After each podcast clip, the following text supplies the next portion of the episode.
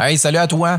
Écoute, je regardais ça ce matin. Le podcast a maintenant sept mois. En fait, euh, pour environ sept heures de contenu de blabla de ma part sur la vente.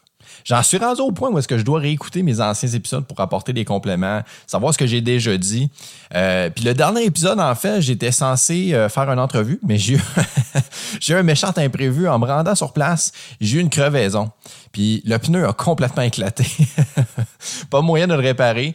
Puis euh, le gars avec qui je veux commencer les entrevues, en fait, ça va être le premier. C'est un chum qui demeure à trois heures de route. Fait que so, non, je pouvais pas me rendre avec le pneu de secours. Puis oui, en effet, j'aurais pu le faire par Zoom, mais whatever. Mais en me déplaçant, ça me permet de gérer la qualité de son puisqu'on utilise mon équipement.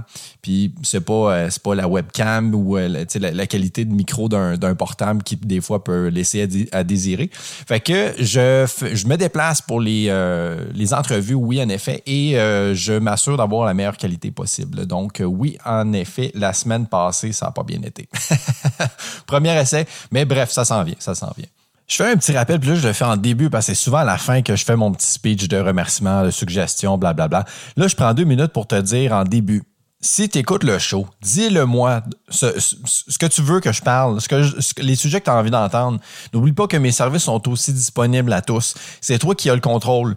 Personne ne va le faire à ta place pour toi. Si tu veux plus performer, t'améliorer ou whatever. Oui, écouter un podcast, ça peut t'aider, mais c'est rien à côté du coaching one-on-one. Tant mieux si tu as juste besoin d'un call puis jaser une petite demi-heure, euh, question de remettre les pendules à l'heure. Ça sera juste ça. Si tu as besoin d'aide, va la chercher, chum. Et comme j'ai dit, fais-moi part de tes euh, commentaires et suggestions de contenu. Je suis tellement accessible, je suis, facile à trouver. Trouve-moi, puis viens me dire ce que tu en penses. Anyway, on va commencer ça. Bâtir sa réputation, qu'est-ce que je veux dire par là? J'entends souvent dire par des connaissances ou de l'entourage, hey, va voir ce gars-là. Il va te faire un esti de bon deal ou hey, viens on va aller voir mon chum, il va nous faire un esti de bon rabais. First, si c'est ton chum, pourquoi est-ce que, tu lui demandes un rabais ou tu t'attends à en, en avoir un? C'est ton chum, sacrament. tu devrais au moins payer le prix indiqué. Sinon plus, encourage-le, esti. Ton chum a une business aide-le, encourage-le. Je comprends pas cette façon de penser-là dans laquelle pour laquelle ton chum a une entreprise et, doit te faire plaisir avec des rabais ou des cadeaux. C'est dur de gérer une entreprise. Aide-le un peu. Et si c'est toi l'ami qui a la business puis qui fait des rabais à tous tes amis, tu, te fais mal à toi-même. Parce que c'est ça que le monde dit quand ils, vont te référer à des gens. il va le voir, il fait des bons prix. Donc là, la personne que ton chum ton chum de gars t'a référé arrive avec l'idée dans la tête que ton prix c'est le meilleur que les autres. Puis s'il a déjà eu une soumission ailleurs et que dans les mêmes t'es dans les mêmes prix ou un peu plus cher ou juste à peu près la même chose, ça le fait débander, tu vois? Faut arrêter ça, cette histoire de prix-là. Quand je réfère aux gens, surtout un chum que je connais, qui a une business, qui a quelque chose, je vais te dire, écoute, va voir ce gars-là. C'est un chum. Il donne un excellent service. Puis je suis convaincu qu'il va, trouver une solution à ton problème. Clairement qu'il va régler ton problème. J'en ai déjà parlé. Notre job en tant que vendeur, c'est de trouver la meilleure solution pour notre client. Ma crise de job, c'est pas de trouver le meilleur prix. Ça, c'est ta crise de job en magasinant. Moi, je suis là pour t'aider. Le prix, il te convient ou il te convient pas. Je me baisse pas les culottes pour, pour des magasineux qui veulent juste un prix. Là. Je travaille toujours dans le sens où ma business, mon bureau doit être rentable. J'offre un service excellent. Voici ce que j'ai à t'offrir comme solution, puis c'est ça que ça coûte. Je vends toujours la solution avant le prix. Je ne parle que du prix à la fin. Inconsciemment, c'est de mettre le prix en dernière priorité. Mettre la solution en valeur plus que le prix. T'as un problème, c'est ça la solution, c'est ça que ça coûte. Hey, t'as deux pieds d'eau dans ton sol, le grand. J'ai toutes les machines possibles et imaginables pour venir te l'enlever demain. Tu fais quoi, là? T'as des, as des problèmes jusqu'aux genoux avant même de commencer à, parler de prix. Littéralement. Je te dis tout ça pour que tu réalises que le prix n'a pas d'importance. À moins que tu sois déconnecté total de la réalité. Là. 25% plus cher que toute ta compétition pour à peu près le même service, pour, les mêmes, pour la même qualité. On s'entend. L'important, c'est toujours sur la résolution du problème. Des clients cassés, il va toujours en avoir. Tu, tu deals avec eux comme comme bon te semble, mais c'est pas la majorité de ta clientèle. Oui, tous clients veulent un bon prix, mais la plupart des gens veulent surtout être bien servi, bien traité et qu'on règle un putain de problème. Combien de fois je pense pas vendre parce que j'ai, je trouve même prix que mon compétiteur avec qui le client faisait déjà affaire. Mais que pour le service de marde de la dernière fois, il me rappelle deux jours après pour aller de l'avant. L'expression de pas changer 4,30 sous pour une pièce. Écoute, il y, a vraiment des gens qui vont le faire pour un meilleur service. C'est peut-être ton prochain client. C'est peut-être ton prochain lead qui est comme ça aussi. Là. Faut jamais prendre pour acquis. Ce que je veux dire là, par bâtir sa réputation, c'est autant toi comme vendeur que toi comme entrepreneur, peu importe le chapeau que tu portes. Là.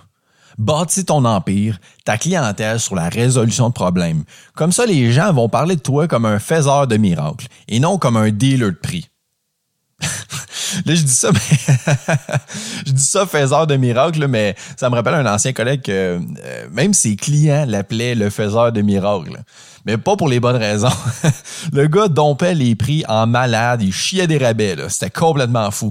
Mais non, disons, disons plutôt que les clients vont te référer comme étant la référence, le gars qui a la, la solution un de mes chums a une compagnie d'animation puis de soirée avec qui j'ai travaillé longtemps. Puis euh, quand je vois des posts de gens cherchant un DJ pour un mariage ou un animateur pour tel événement, ce gars-là se fait taguer en fou, en malade dans les commentaires. Et ce que je vois la plupart du temps, c'est Hey, appelle-lui, c'est le meilleur. Appelle-le, il sait vraiment mettre le party en place. Je vois, j'en vois jamais personne le référer comme étant le gars qui fait des bons prix. Jamais. Le gars fait vivre une expérience à sa clientèle, c'est là-dessus que le monde sont bandés bien raides, puis ils vont faire en sorte que ils vont lui référer des gens, vont faire en sorte que ce gars-là, il est toujours dans les tops des noms, qui se fait taguer dans tout. Hey, ça, c'est fort, là. Dans la région de l'Estrie-Montérégie, ce gars-là est sur les lèvres de tout le monde. Dès que quelqu'un cherche, euh, cherche quelqu'un pour de l'animation, dès que quelqu'un cherche à, à mettre un party dans la place, c'est lui qui se fait taguer le plus le, plus souvent. C'est complètement fou. C'est jamais à cause que, hey, va voir ce gars-là, va faire un bon deal ou il va faire le meilleur prix. Tu vois, pas, il est pas cher. Hey, c'est bien le pire des, qualités, ça. Être le moins cher. Tabarnak. Fait que là, le client, en fait, il vient te voir en partant pour euh, ton prix. Pas pour son problème. Après, après ça, tu, tu dois déconstruire, tu dois tout déconstruire ça, là. Puis essayer de défaire ses attentes de rabais excessifs. Parce qu'on sait tout comment ce que c'est, hein. Quand tu dis, hey, ce gars-là, là, fait des astis de bon deal, tu t'attends à voir la lune. Sinon, je parlais avec un directeur des ventes dernièrement pour la formation de ces gars. Puis il me dit, écoute, je comprends pas pourquoi. Je, je la comprends pas, là. Mes vendeurs, des fois, ont de la difficulté à vendre, puis je comprends pas. C'était six fois plus dur trois ans passés avant que toute la pandémie parte, puis ça, tout le manque de stock. Hey, avec le manque de stock, c'est facile de vendre, puis surtout de vendre à profit. C'est facile présentement de vendre parce que les gens ont pas le choix ou presque, les, les stocks se vendent vite. C'est fou, là. C'est complètement fou, là. Je vois du monde, là.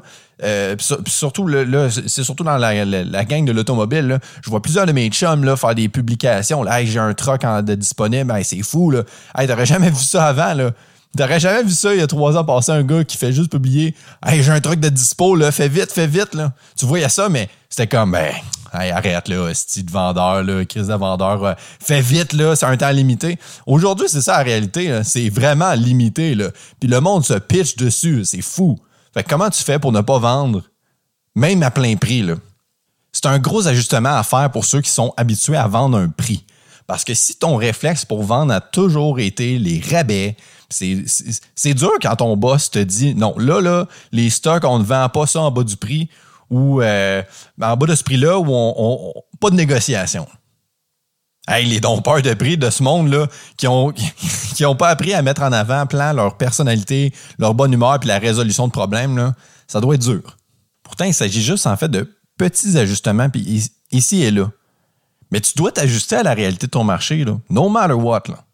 La vie est en constante évolution. Le marché économique, que tu sois dans l'automobile, la vente, la vente de maison, l'assurance, meubles, les chandelles, on s'en crisse.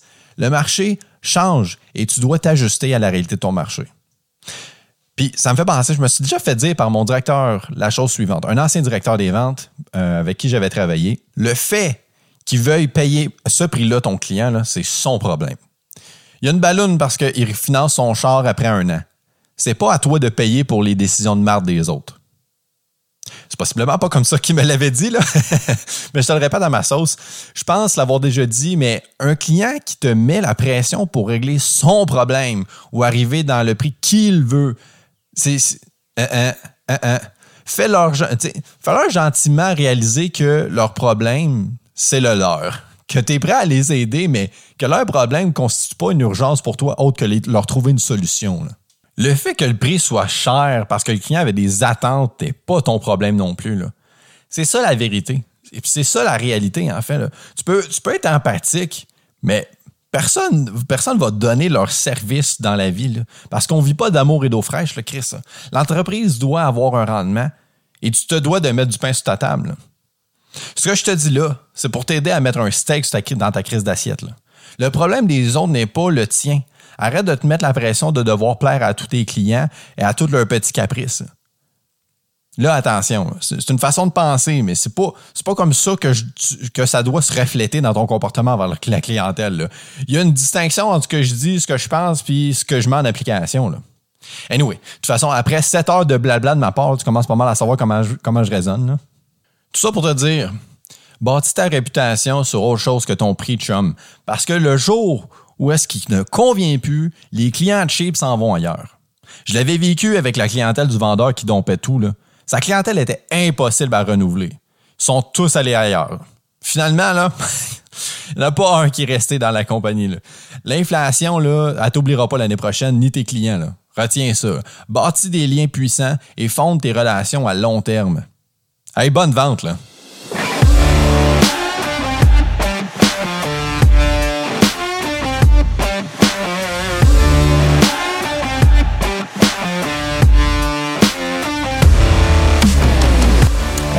J'espère que ça t'a plu. J'essaie toujours de t'offrir le meilleur contenu possible. Et dans le but de t'apporter de l'aide personnalisée, je t'offre une première consultation gratuite de coaching ou de motivation afin de donner des outils supplémentaires dans ton travail en vente, au service à la clientèle ou en tant que travailleur autonome. Viens m'écrire directement sur la page Facebook d'Adélie Vendu.